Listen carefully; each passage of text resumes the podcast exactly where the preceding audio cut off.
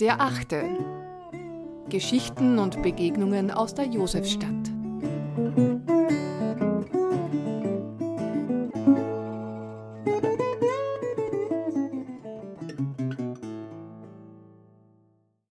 Im Juni wäre er 80 Jahre alt geworden.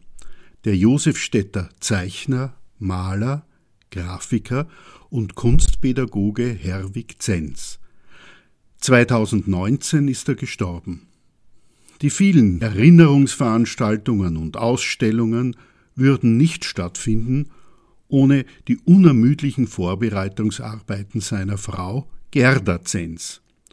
Sie wurde nur einige Tage vor ihm geboren, erlebt aber bald in voller Frische ihren Achtziger. Sie hielt sich als Pianistin und langjährige Musikpädagogin einer AHS zwar stets im Hintergrund, ihre Wirkung ist aber nicht zu unterschätzen, wie das folgende Gespräch zeigt. Es begrüßt sie Wolfgang Sorgo. Wie auch immer, das Paar Zenz der Maler und die Pianistin. Der eine wäre nicht ohne die andere zu feiern. Ich bin du, hat Zenz einmal seiner späteren Frau geschrieben. Und es ist tatsächlich unmöglich, die Lebens- und Schaffensgeschichte beider voneinander zu trennen. Die wiederum ist ebenso verknüpft mit der Josefstadt. Und dort hat sie auch begonnen. Zeltgasse 5 war ja von Ellmeier eine Party, ja, was damals unter Party gelaufen ist. Es waren sechs Paare in einer Wohnung, so wie da, ähm, mit einem Rekorder, wo man halt so Tanzmusik gespielt hat. Und ich war mit dem Tänzer, der dann immer im Café Hummel gesessen ist, aus der Josefstadt, dort. Und es ist einer ausgefallen, weil der Künstler war in einem anderen Kurs. Jetzt kommt der Schicksalsschlag, jetzt muss man gut aufpassen. Ja? Das war ja Schicksal, unter Anführungszeichen.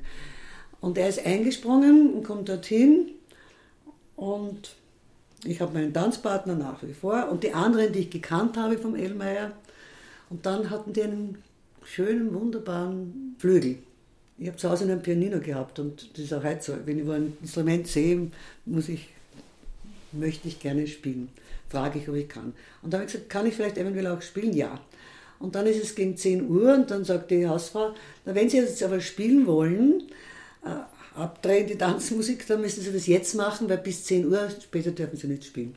Und ich am Konservatorium setze mich hin und spiele die Revolutionsetude von Chopin. Das ist einer der schwierigsten Werke. Virtuos. Na klar, mit 16,5 Jahren.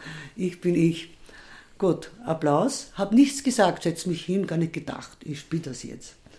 Dann holt er mich das erste Mal an den Abend zum Tanz und sagt, war das Chopin? Und ich sage, ja. Ich habe mir gedacht, na, ich habe ihm erzählt, ich gehe ins Konservatorium. Er tut Zeichnen, Goya. Er auch. Er zeigt, aha, das ist sehr interessant.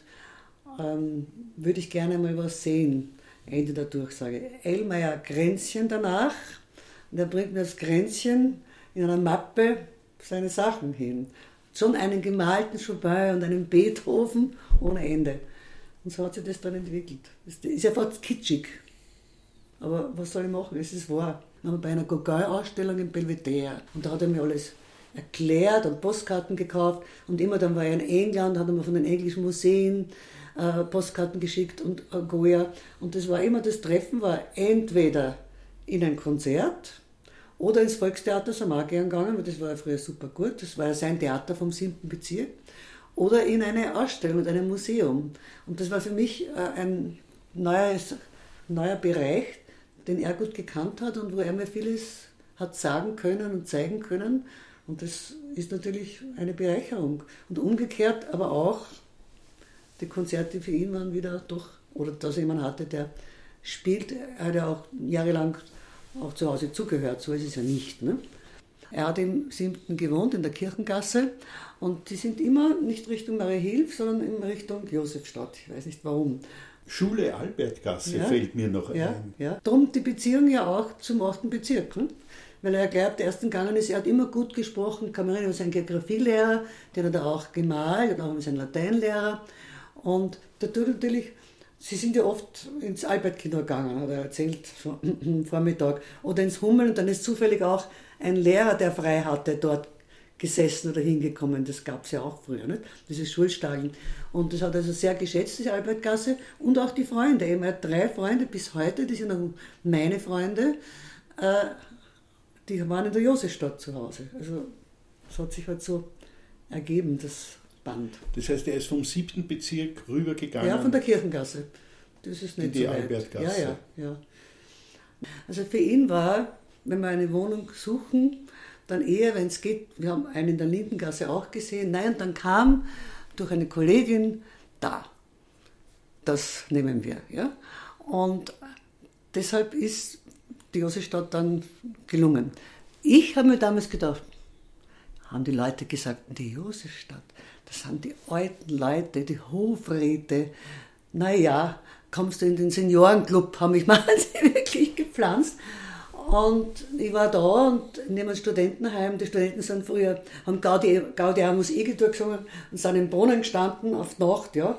Also, das war nie ein Problem, muss ich ehrlich sagen. Das ist eher ein Vorteil. Es ist eine Mischung und von alten Leuten.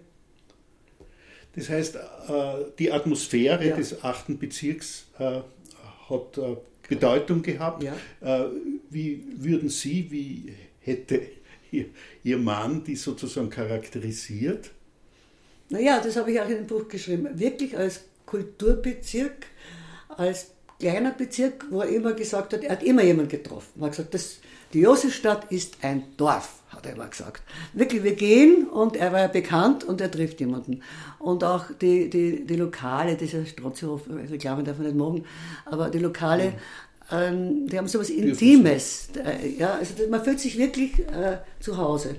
Und er hatte dann im vierten Bezirk ein sehr schönes Atelier bekommen. Da habe ich gesagt, das ist weit weg, vielleicht ziehen wir um. Na, er bleibt da, weil das war dann sozusagen sein Ruhepol. Wir sind am Abend spazieren gegangen ein bisschen. Es ist ja nicht so groß. Man geht zum Beristenplatz, das ist die barocke Kirchenfassade. Man geht äh, da beim Weißen Engel waren wir ja viele Biere, das war ja, ist ja auch ein Jugendstil-Lokal. Also auf Schritt und Tritt, die Neudeckergasse, das ist ein Bezirk, der Atmosphäre hat, glaube ich, von der Größe. Hier und da von so einer schmalen Seitengasse, wo noch so alte Häuser stehen. Und ähm, ein Bezirk zum Wohlfühlen, muss ich sagen. Sie haben jetzt eben gesagt, Sie sind manchmal spazieren gegangen. Hat's da, hat es da irgendwie besondere Spazierwege gegeben? Ja, natürlich, immer mit einem Ziel zu einem Lokal. ja, das ist klar. Also mehr auf unserer Seite, Pieristengasse, manchmal auch dann runter zum Stadt Paris. Warum der Paris heißt, weiß ich nicht. Das ist ein sehr gemütliches Lokal zum Einkehren. Also das ist ja auch etwas, er hat gerne gegessen und getrunken. Und, ähm, oder man landet dann beim Heurigen in der Pieristengasse. Ähm, meine Mutter ist mir nachgezogen und hat in dem Haus gewohnt, wo man runterschaut zum Heurigen. Man kann sich vorstellen, wie man da auch vernetzt war nicht? mit dem Heurigen. Na, das ist auch zwei, drei Schritte und äh, man hat äh, ein gemütliches Lokal mit gutem Essen und Trinken. Sie haben vorher gesprochen von Menschen und der Kommunikation, die es gegeben hat. War das sehr unterschiedlich oder was waren das für Menschen, die Sie getroffen haben? Das ist nicht so eine ganz eine einfache Frage. Es waren ähm, manchmal Künstler, die er auch gekannt hat, ähm, Leute, die ähm, ehemalige Schüler, wie zum Beispiel den Hacker oder den Gölten, den er gekannt hat. Und ich habe die natürlich dann auch kennengelernt. Mit denen ist man essen gegangen. Es gab noch einen Schlottater geheißen, ist in einem Buch, von der Albertgasse. Den hat man getroffen. Dann war einer, den, das war mein erster Tanzfreund, dem verdanke ich die Beziehung zum Herwig.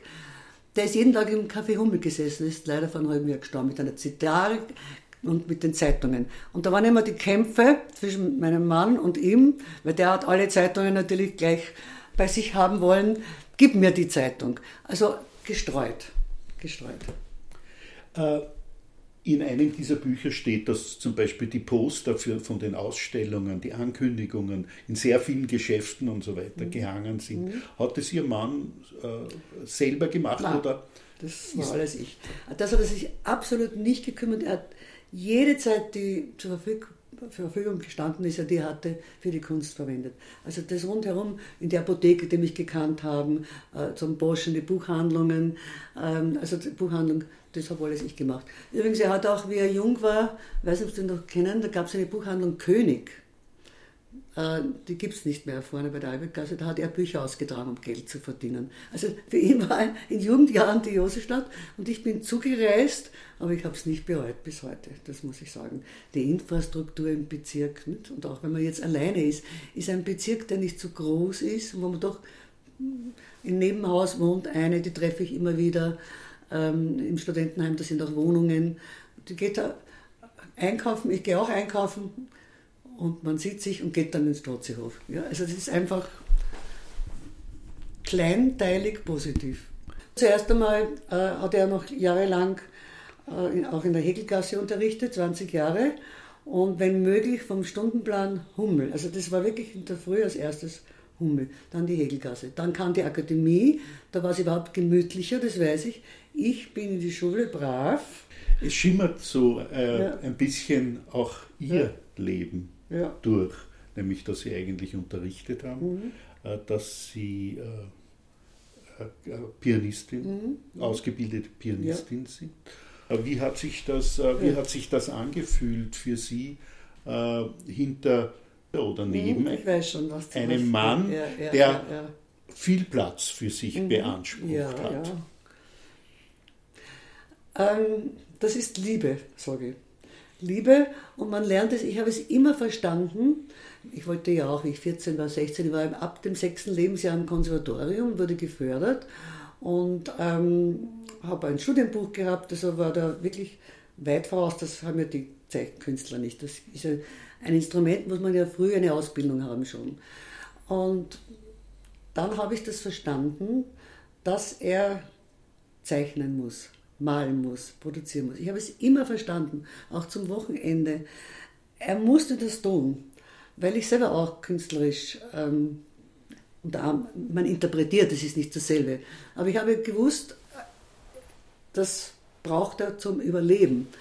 Und für mich ist die Musik auch eine Therapie, auch heute noch. Wenn ich die Musik nicht hätte, ab, ab seitdem ich denken kann, das ist ein Teil meines Lebens. Es ist Therapie. Und daher habe ich das verstanden. Also das eine ist Liebe, dass man sich auch so zurücksetzen kann, leicht, ohne dass es einem wehtut oder irgendwie. Zwei gehen nicht. Und äh, ich habe auch dann erkannt, gerade mit Klavier, also künstlerische Karriere, ist schwierig. Es ist jede, wenn man nicht Produktion hat oder Geld, ist es schwierig. Und ich kann ja spielen. Ich spiele und wenn ich spiele, hebe ich ab. Und daher war das kein Problem. So kann man das erklären. Das heißt, man könnte das so sagen, ja. Ihr Mann war entweder beruflich äh, Akademie oder ja, ja. Äh, Atelier, oder Atelier, äh, oder Atelier. und Sie haben sozusagen in der Josefstadt gespielt. Ja, richtig. Und sind Sie sich dabei aus dem Weg gegangen oder war das sozusagen harmonisch? Die Na, das war harmonisch, weil er ja ein Atelier hatte, Gott sei Dank. Ja. Und da gibt es ja auch irgendwo einen Text von ihm, wo er sagt, ich bin im Atelier und meine Frau ist zu Hause und spielt Klavier und sie ist glücklich. Ja. Da habe ich mir gedacht, ja, das habe ich gefunden, kann man nicht sagen. Ja. Das ist eine Nische gewesen, das passt. Wenn ich sozusagen jetzt eine Frage sozusagen ja, einschiebe ja, bei der ganzen Geschichte, eigentlich zwei breite Persönlichkeiten, Kinder? Leider nein. Leider nein, ich hätte gerne welche gehabt, aber er hatte mit 33 Jahren seinen ersten Herzinfarkt gehabt in Griechenland. Und da waren dann viele Medikamente, dann hat er einen Rückfall gehabt in dem Jahr und auf einmal ist man 40. Und dann habe ich gesagt, ich hätte gern Kinder. Er hat gesagt, meine Kinder sind die Bilder. Ja, habe ich auch verstanden. Ich habe zwar gesagt, nicht meine, das ist klar, aber es hat sich einfach so ergeben, dass die Zeit uns davon gelaufen ist, wenn man eben studiert, spät heiratet, dann zuerst ja, viele aufbaut. Ne? Und, und das, das, Jahr mit, mit 33 Jahren, der Herzinfarkt, das war massiv, ein massiver Einschnitt. Und war dann ja öfters auch in ärztlicher Behandlung und ja. deshalb. Aber die, die Fantasie, Ja, dass ja, sie zum Beispiel ja. die Kinder oder das Kind allein aufziehen müssten, weil ihr. Mann stirbt, wäre für sie aber denkbar gewesen. Ja, hundertprozentig. Ja, ich ich habe im Leben immer alles geschafft, was abwarten, das Alter und die Krankheiten, weil ich, weil ich kleinlauter. Aber das, nein, nein, nein, das wäre auch in der Josefstadt sicher. Also meine Mutter war in der Nähe, also die, und gerade als Lehrer mit dem Lehrberuf, also überhaupt keine Angelegenheit. Nein, nein, nein. Daran wäre es nicht gescheitert. Ne? Aber es war halt einfach ähm, Kraft, Energie, ne? das braucht ja auch. Und da war es wieder so, es war ein, ein ganzes Jahr dann ein Rückfall und dann wirklich auch eher geschwächt. Und dann hat er sich, wenn er natürlich Kraft hatte, auf seine Arbeit konzentriert. Und so ist es halt bei Akademikern, dass dann die Zeit vergeht und ja, leider. Als Musiker ist für mich natürlich die Josefstadt ganz ideal, weil ich bin äh, mit dem Zweier, wenn er kommt, aber egal, das ist nicht weit, Musikverein, Konzerthaus, Oper, ähm, Volksoper. Man kann alles erreichen. Das Burgtheater, Volkstheater waren wir früher, er kam vom Volkstheater, zweimal in der Woche. Ne?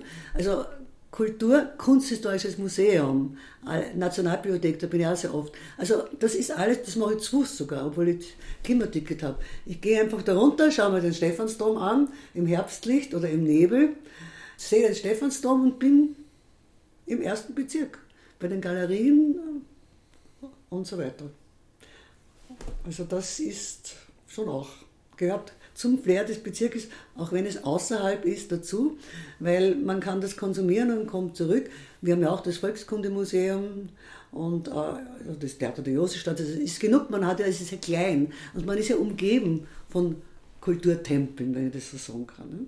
Wenn man so zuhört, dann hat man ja eigentlich das Gefühl, man dürfte jetzt nicht so, wie es jetzt läuft, sagen, Zenz wäre jetzt 80 Ja, geworden, ja, ja, sondern es ist ja so eine Verschränkung. Eigentlich Mhm. müsste, man, müsste man sagen, die sicher. würden jetzt. Also man müsste sie eigentlich nebeneinander stellen, wobei äh, ihr Ruhm äh, vielleicht auch deswegen, weil sie sich beschränkt haben, nicht äh, so groß ist Das wie ist der richtig. ihres Ja, ja, Mannes. ja, ja, das macht nichts. Ich genieße das auch jetzt. Das alles habe ich organisiert, zwei Jahre lang. Und ich genieße alles. Ich bearbeite auch seinen Nachlass. Ich habe dieses Leben mit ihm für seine Kunst gelebt und habe mich in den Spiegel schauen können, auch in unserer Partnerschaft, trotz Auf und Ab, nicht? Herzinfarkt, weil er eben zu viel vielleicht geraucht hat, keine Ahnung. Ja. Und auch ähm, danach dann wieder der fünf Herzinfarkte gehabt, dann einen Defi, dann eine Maschine, die an- angeschlossen war mit Schlauch. Also es war wirklich Höhen und Tiefen, aber welches Leben ist schon ganz glatt. Ne? Aber das war trotzdem, hat ein Ziel gehabt und nicht, dass ich glaube, er ist der Künstler, aber er wollte den Leuten vermitteln, hat sich gefreut, wann die Leute mit seinen Sachen eine Freude gehabt haben. Wenn dann ein Student gekommen ist und gesagt, 300 Euro die Radierung, die schöne. Da nehmen sie es. Nicht? Ihm hat es gefreut, wenn die Leute sich mit seiner Kunst freuen. Und das habe ich ja auch, dadurch habe ich mich auch gefreut, weil ich gewusst habe, irgendwie bin ich ja daran beteiligt. Ne? Das ist klar. Frauen haben weniger Ausdauer und deswegen äh, sind sie nicht so geeignet ja, für. Ja, ja, ja, er hat, da hat er also war er ein bisschen stur und eng, ja, weil er, er kommt noch aus der Zeit. Ja, und das war immer so, ich glaube, heute, wenn er dann, ich arbeite jetzt mit dem Kunsthistorischen Museum zusammen, ist ja gut. Die Frau Generaldirektor ist weiblich und von den sechs Abteilungen sind fünf weiblich. Also das ist heute. Aber da hat er sich, ich weiß es nicht warum, nicht ganz fair dagegen gestellt. Aber er hatte eine Assistentin, die ist eh noch immer Chefin von der bildnerischen Erziehung und die hat ihm es voll gegeben. Ja, also die hat ihm das, also ohne dies klar gemacht, dass das nicht so ist. Aber da war er ein bisschen, wie soll man das formulieren, engstirnig, altmodisch, halt, halt seine Ansicht war so. Ja. Könnte man sagen, äh, dass der Zenz ein Netzwerker war? Ja. da nur ja. Oder 300 Prozent, was sie wollen. Ein bisschen habe ich das auch von ihm gelernt. Ne? Das mache ich jetzt auch ein wenig. Ja, ja. Ja, ist auch gut so. Korrespondenz. Ja, ja. Äh, viele Leute kennen. Ja, ja. Sein ATE war ja offene Tür und alle haben das geschätzt und geliebt. Es war noch oft so, dass er wirklich pro Tag fünf, die sind ja dann geblieben. Ja? Und war ja sehr kommunikativ. Ist auch interessant gewesen für ihn. Zehn Leute hatte und dann hat er mich um 8 Uhr am Abend angerufen. Ich bin noch zu gar nichts gekommen, ich fange jetzt an. Oh je. Er hat aber meistens dann auswärts gegessen oder so. Oder haben ja, Sie da, das auch? Nein, nein, nein. Also je nachdem, wie die Situation war, nicht? Wenn er da war, aber am Anfang, aber dann natürlich auch mit Leuten oft, nicht? Oder ich bin dann hingekommen, ja. Oder Nacht mal zu Hause, nicht? Das gab es schon auch, ne? Das ist klar. Ja, der Würstelstand. Der Würstelstand ist wirklich eine Sensation wie oft hat er dann, wenn er eben vom AT gekommen ist am Abend, ist er gekommen mit einer Waldviertler und wir haben es dann oben gegessen. Oder wir sind spazieren gegangen und sind beim Würstelstand eingekehrt. Oder man ist nach einem Konzert, geht mir manchmal so, die haben bis 11 Uhr offen, äh, man geht vorbei, es riecht gut, da stehen junge Leute, man stellt sich dazu. Haben Sie gemeinsam Musik gehört? Oder? Ja, ja, vor allem eben Schubert, Quartette, wir hatten einen Quartettzyklus und hier und da auch Oper, aber vor allem Kammermusik hat er genauso geschätzt. Und zum Beispiel das Mädchen von Franz Schubert, nicht? klar. Ähm, das war also eine frühe Bindung schon für uns beide, dass er, gerne Konzerte hatte, Solo-Klavierkonzerte. Ähm, wir haben es durch Chopin kennengelernt, ein Chopin-Abend von einem großen Pianisten war immer noch äh, für uns beide interessant, weil er ja eigentlich, ich habe ja Chopin gespielt und durch die Musik war ja der Anfang von unserem Kontakt. Also die Musik ist uns geblieben. Hat's, sind Sie sich manchmal in die Quere gekommen? Nein. Nie. Da war ich zu gutmütig dazu. Ich habe das ja miterlebt. Das, ist ja, das war ja, wenn er mit jemandem gesprochen hat, auch bei Ausstellungen oft so. Äh, das waren ja meistens doch seine Leute, die wegen seiner Kunst gekommen sind. Dann bin ich halt daneben gestanden, das gehört, wie die sagen, das gefällt mir, das gefällt mir, das würde ich gerne kaufen, sage ich, und uns sparen. Ne? Also das war ja ein Miteinander, auch danach hat man besprochen, von den 200 Leuten, hast du gesehen, der war da, den habe ich nicht gesehen. Ja, du bist ja blindes Händel. Das ist ja nicht. Der war da. Also das war ja, Einladung hat meistens ich äh, ähm, auf die Post also geschrieben auch früher, jetzt macht man es eh digital. Also das war alles ein Miteinander. Das habe ich miterlebt und damit kein Problem. Klingt nach Glück. Ja, ja eh, Sie haben recht, ja. Aber man ist traurig, dass das nicht mehr ist. Das fehlt sehr. Und das wird sich nicht ändern. Weil so eine Beziehung eben, nicht, über 60 Jahre, dass wir uns gekannt haben, das sagen ja viele, das, das ist heute nicht mehr möglich. Von Ihnen noch was? Was? Das ist eher was. dann. Steht nichts auf meinem Zettel von mir. Eh, ich bin ja eh, äh, also ähm, ich habe viele Liebesbriefe bekommen von ihm, ca. 100, die habe ich noch. Wir waren ja doch neun Jahre verbandelt. Ne? Und zwar eben so, wie es früher war, man studiert zu Ende und das hat sich dann immer mehr hm, doch gefestigt. Und da kann ich mich erinnern, einen Brief hat gesagt, ich bin das Du und du bist das Ich. Und das ist ja so letzten Endes. Ne? Und ähm, nein, ich habe viel dazugelernt. Ich habe auch die bildende Kunst geschätzt. Also wir waren, das war auch, wie man uns und wie er dann jetzt Abschluss krank war, dann noch musste er einen Monat zu Hause im Bett sein, in der Pfeilgasse. Ist natürlich arg, wenn man zu gerne ins Atelier geht.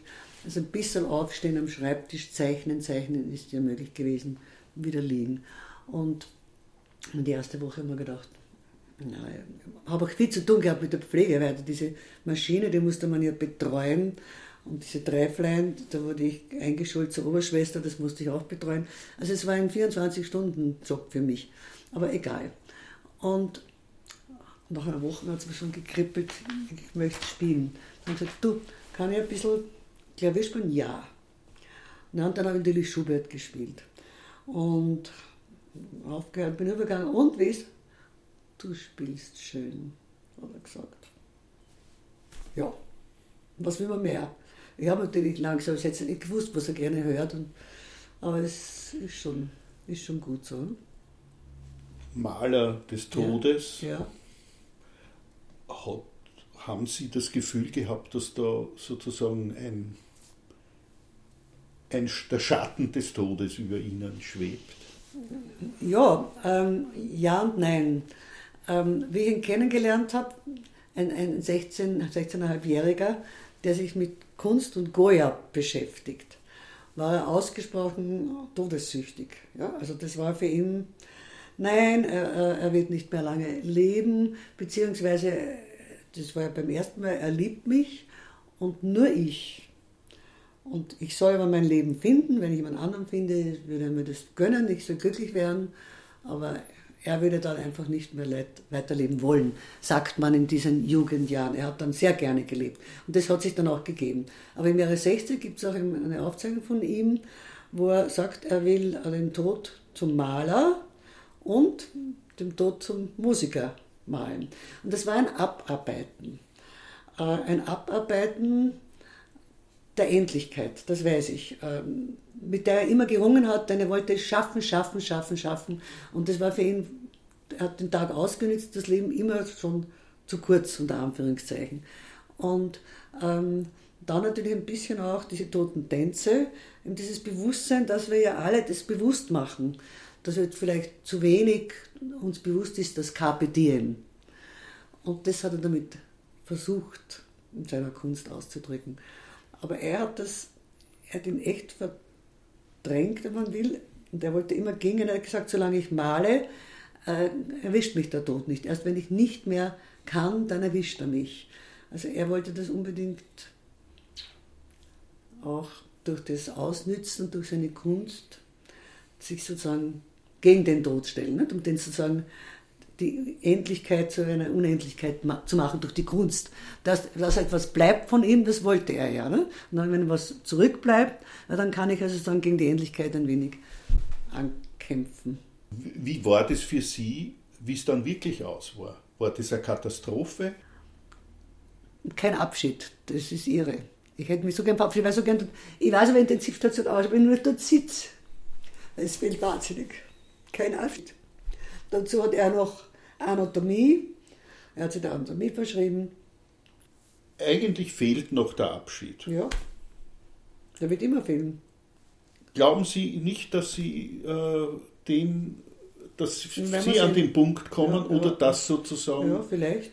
Ich weiß es nicht. Äh, oder dass. Äh, wenn ich, wenn ich weiß, bei meinem Bewusstsein ich sterbe, dann werde ich mich verabschieden. Weil sagen, dann ist es bei mir, aber gut. Vielen Dank fürs Zuhören. Wir freuen uns, wenn Sie die Zeitung mit einem Abo unterstützen. Alle Infos gibt es auf unserer Website derachte.at. Und bleiben Sie in der Josefstadt, Ihre Elisabeth Hunsdorfer.